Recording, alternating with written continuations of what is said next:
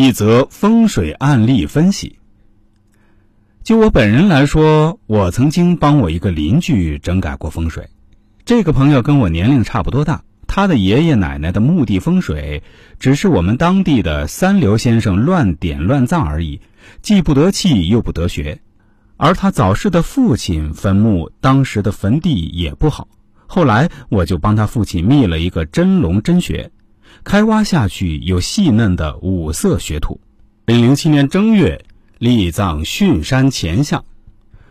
从此以后，他的运气就和以前事事不顺的情况大大相反。二零零七年做完风水后，他就到广东中山开小餐馆，十个月就挣十二万多元，这在当时还算可以了，一下子摆脱了贫困无依的日子。从那以后，这几年一年比一年过得不赖。而他曾爷爷奶奶的墓地，则因为他上面还有几个叔叔伯父以及堂兄弟一大堆，这些人里面有的信有的不信，根本做不了，故也没有动他。由此，我也只是做好了他父亲的坟墓，就有如此大变化，可见风水的注意不可言喻也。通过这些年我给别人做风水的经验所得。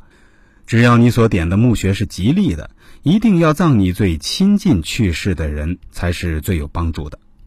风水的吉凶是以人为本的，阴阳宅都一样。一个阳宅风水再好，假如你人不去住，那这儿风水也绝不会帮助你的。别听信一些不懂风水的大师胡吹什么把阳宅盖好，风水好，不去住也能得到好风水。以上观点是我本人做风水实验的心得体验，欢迎广大益友交流验证。下面把这些年做风水的案例以及一些不为人知的风水秘诀写出来，供大家学习。曾经一个朋友发来一个他们村子里以及他们家里宅基地的相片，让我看看风水。于是我就说了几点：第一。这个楼房应该建于零一、零二、零三年三年之中。他反馈说是此房是二零零二年始建，二零零三年建成的。二，此村土生土长的女性无论美丑，乳房都丰硕。他反馈说是的，确实是这样的。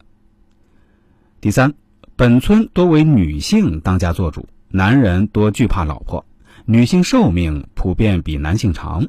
他反馈说：“是的。”第四，此村近十年中，2001年至2006年六年是运气最好的，村里很多人突然间确实赚到了钱，工作顺利。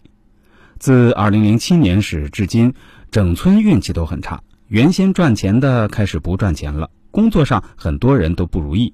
他反馈说：“是的，很多做生意的在07年都赔钱了。”整村差的运气还将持续到二零一一年。